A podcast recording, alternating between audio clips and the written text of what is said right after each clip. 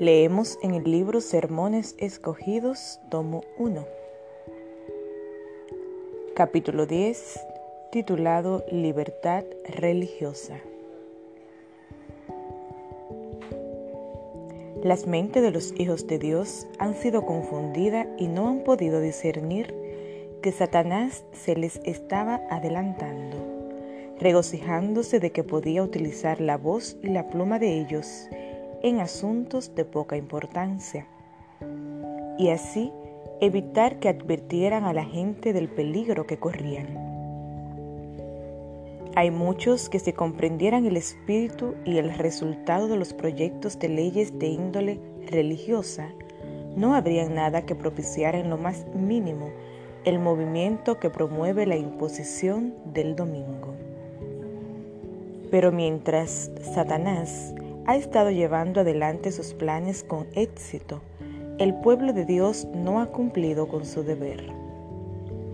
Dios tenía una obra importante que ellos debían realizar, puesto que el honor de la ley divina y la libertad religiosa del pueblo están en juego. Sin embargo, los atalayas no discernieron los engaños del enemigo y no dieron a la trompeta un sonido certero y a tiempo para ejercer una influencia decisiva. En el momento más problemático de la iglesia y del colegio de Barry Creek, en 1882, yo me encontraba en California y mi alma agonizaba mientras rogaba a Dios para que despertara su pueblo y para que no ignoremos las artimañas de Satanás. Dios quiere que veamos y nos demos cuenta de la debilidad y la depravación de los hombres y que pongamos toda nuestra confianza en Él.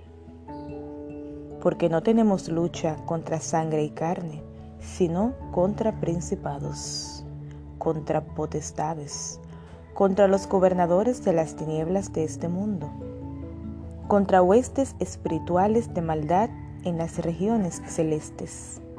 Por tanto, tomad toda la armadura de Dios, para que podáis resistir en el día malo, y habiendo acabado todo, estar firmes. Efesios 6, 12 y 13. Hay muchos que están tranquilos, como si estuvieran durmiendo. Dicen, si la profecía ha predicho la imposición de la observancia dominical, con toda seguridad la ley será promulgada. Y habiendo arribado a esta conclusión, se sientan a esperar el cumplimiento de la profecía, consolándose con la idea de que Dios protegerá a su pueblo en el día de la angustia.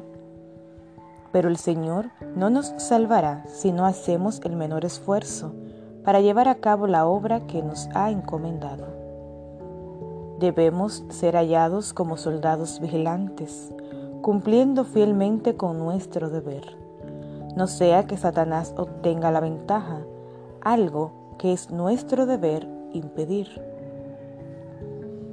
Deberíamos estudiar diligentemente la palabra de Dios y orar con fe para que Dios refrene a los poderes de las tinieblas, porque hasta ahora el mensaje ha llegado relativamente a pocas personas y el mundo debe ser iluminado con la gloria del Señor.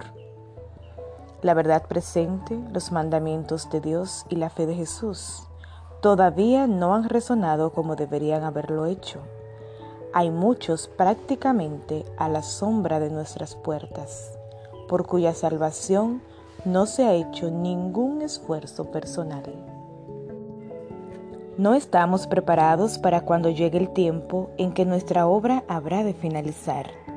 Debemos asumir la firme resolución de no santificar el primer día de la semana como día de reposo, porque no es el día que fue bendecido y santificado por el Señor. Al reverenciar el domingo, nos colocamos del lado del gran engañador. El conflicto en torno al sábado quedará al descubierto ante la gente y se tendrá la oportunidad de presentar los argumentos en favor del genuino día de reposo. La ceguera y la deslealtad hacia Dios prevalecen tanto que su ley ha sido anulada. El salmista se refiere a esa situación cuando dice, tiempo es de actuar Jehová, porque han invalidado tu ley. Salmos 119, 126. Debido al aumento de la maldad, es hora de que el pueblo de Dios trabaje como nunca antes. El pueblo temeroso del Señor y guardador de sus mandamientos debería ser diligente no tan solo en la oración, sino también en la acción. Y esto colocará la verdad ante los que nunca la han oído. El mundo está abrumado con la falsedad y la iniquidad. Aquellos a quienes Dios ha hecho depositarios de su ley y de la religión pura de Jesús deben estar decididos a permitir que brille su luz. Si no hacen nada para abrir los ojos de la gente y por ignorancia de la verdad, nuestros legisladores reniegan de los principios del protestantismo y aprueban y apoyan el sofisma romano, el falso día de reposo. Dios le pedirá cuenta a su pueblo por su falta de diligencia y fidelidad a aquellos que han tenido una gran luz. Sin embargo, habremos cumplido con nuestro deber si el tema de la legislación religiosa es presentado ante el pueblo en forma juiciosa e inteligente. Para que vean que mediante la imposición del domingo sería restablecida la apostasía romana por un mundo cristiano. De esa forma se repetiría la tiranía de los siglos pasados. El hombre de pecado pretende cambiar los tiempos y la ley. Al tratar de dominar la conciencia de los seres humanos, se exalta a sí mismo por encima de Dios. Pero el pueblo de Dios debería trabajar con vigor y perseverancia para que en lo que respecta a la ley, su luz brille sobre el mundo y así resistir a los enemigos de Dios y de su verdad.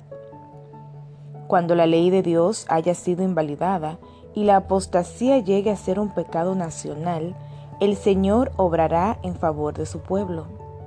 La situación extrema de sus hijos será la oportunidad de Dios. Él manifestará su poder en favor de su iglesia.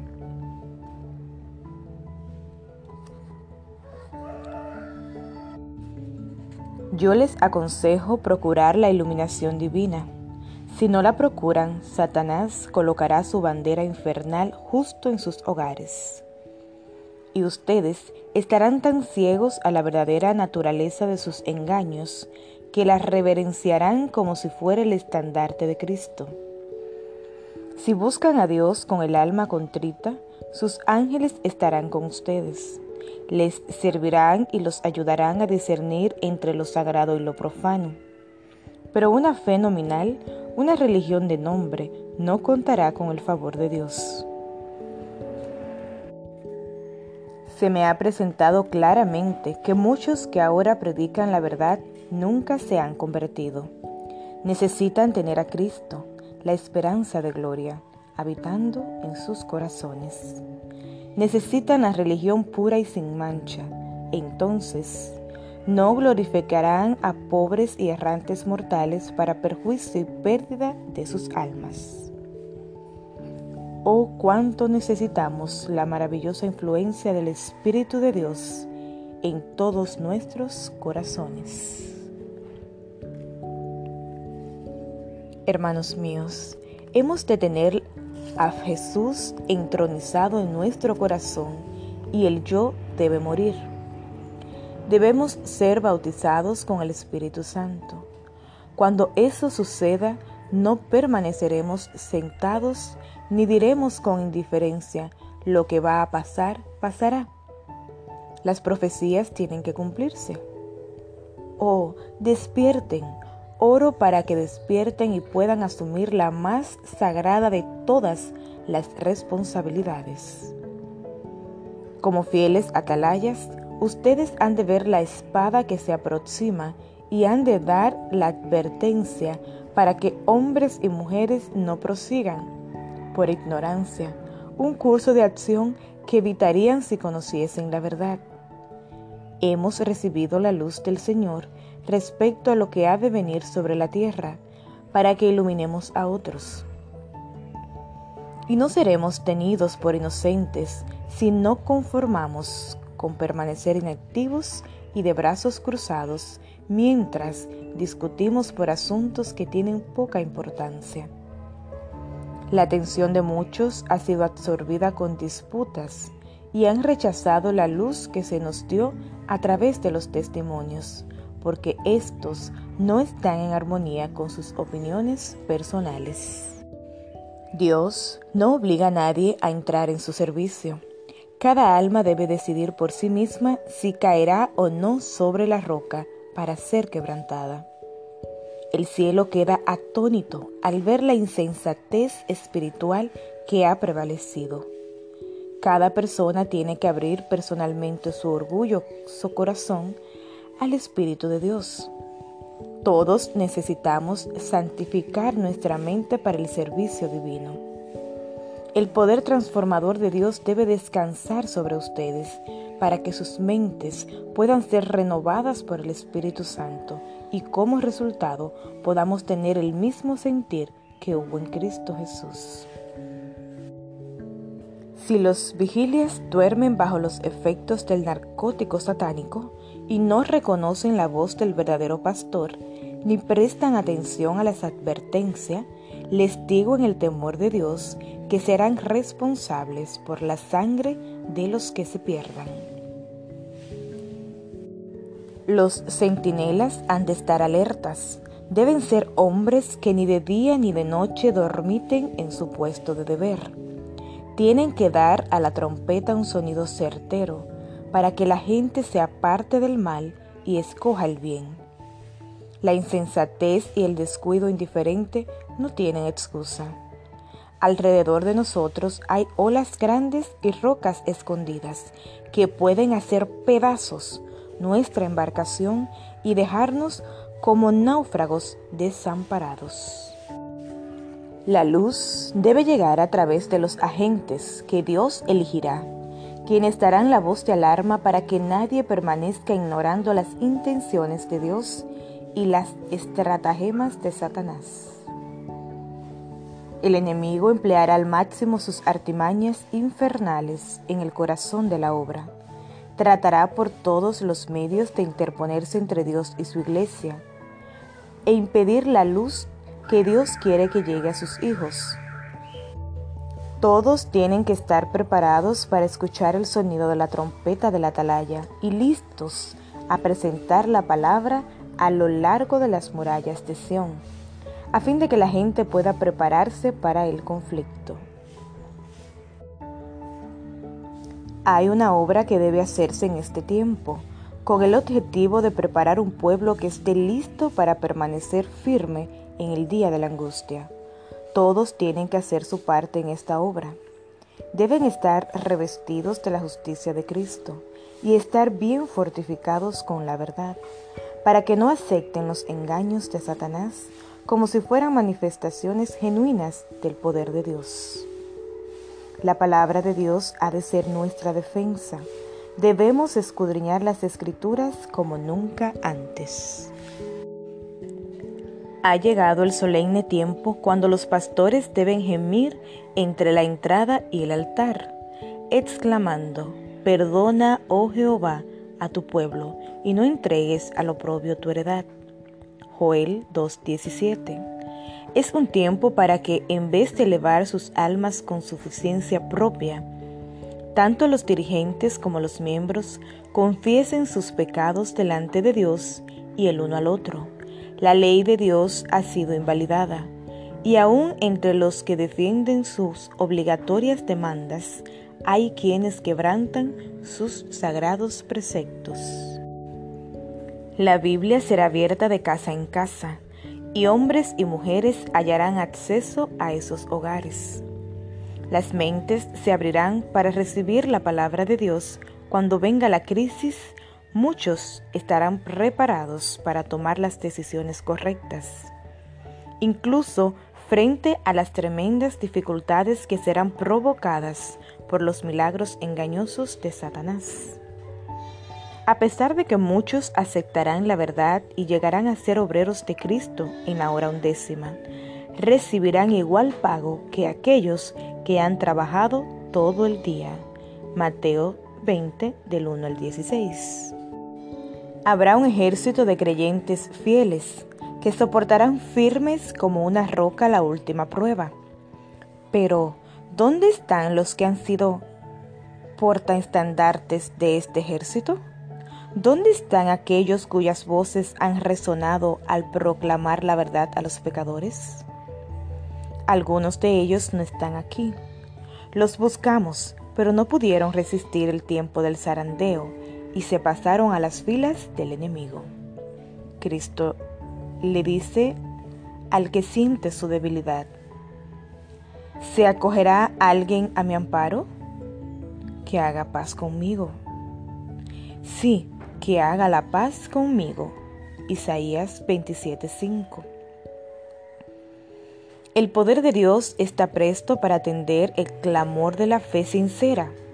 El Señor Jesús ha venido a nuestro encuentro en este Congreso.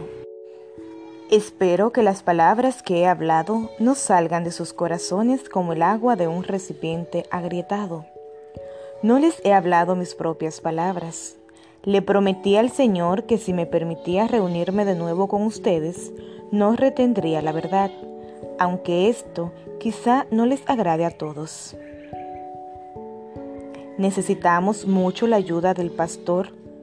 Dios no lo ha desligado de la obra.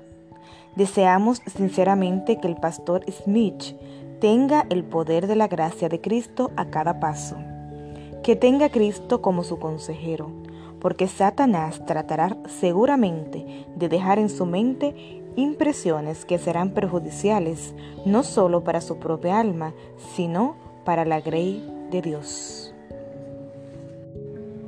Hermanos y hermanas, el Señor quiere concedernos mayor luz desea que tengamos claras revelaciones de su gloria, que los pastores y los miembros lleguen a ser fuertes en la fortaleza del Señor. Cuando el ángel estaba por presentarle a Daniel las interesantes profecías que se registrarían para nosotros, que seremos testigos de su cumplimiento, el ángel dijo, Esfuérzate y cobra aliento. Daniel 10:19 nosotros estamos por recibir la mismísima gloria que le fue revelada a Daniel, porque ella es para el pueblo de Dios en estos últimos días, para que podamos dar a la trompeta un sonido certero. Mi oración es que Dios nos ayude a trabajar unidos y como jamás lo hemos hecho. Existe la necesidad ahora de gente que sean fieles como Caleb, gente cuyas voces se escucharán con notas claras y resonantes, diciendo respecto a la herencia inmortal, subamos luego y tomemos posesión de ella, porque más podremos nosotros. Número 1330. Necesitamos ahora la valentía del fiel siervo de Dios de antaño. Ni una sola nota vacilante e incierta debe salir de las trompetas de los atalayas. Debemos ser fieles a la obra sagrada y solemne que nos ha sido confiada y conducir el rebaño de Dios en las sendas de rectitud hacia adelante, hacia arriba, hacia la victoria.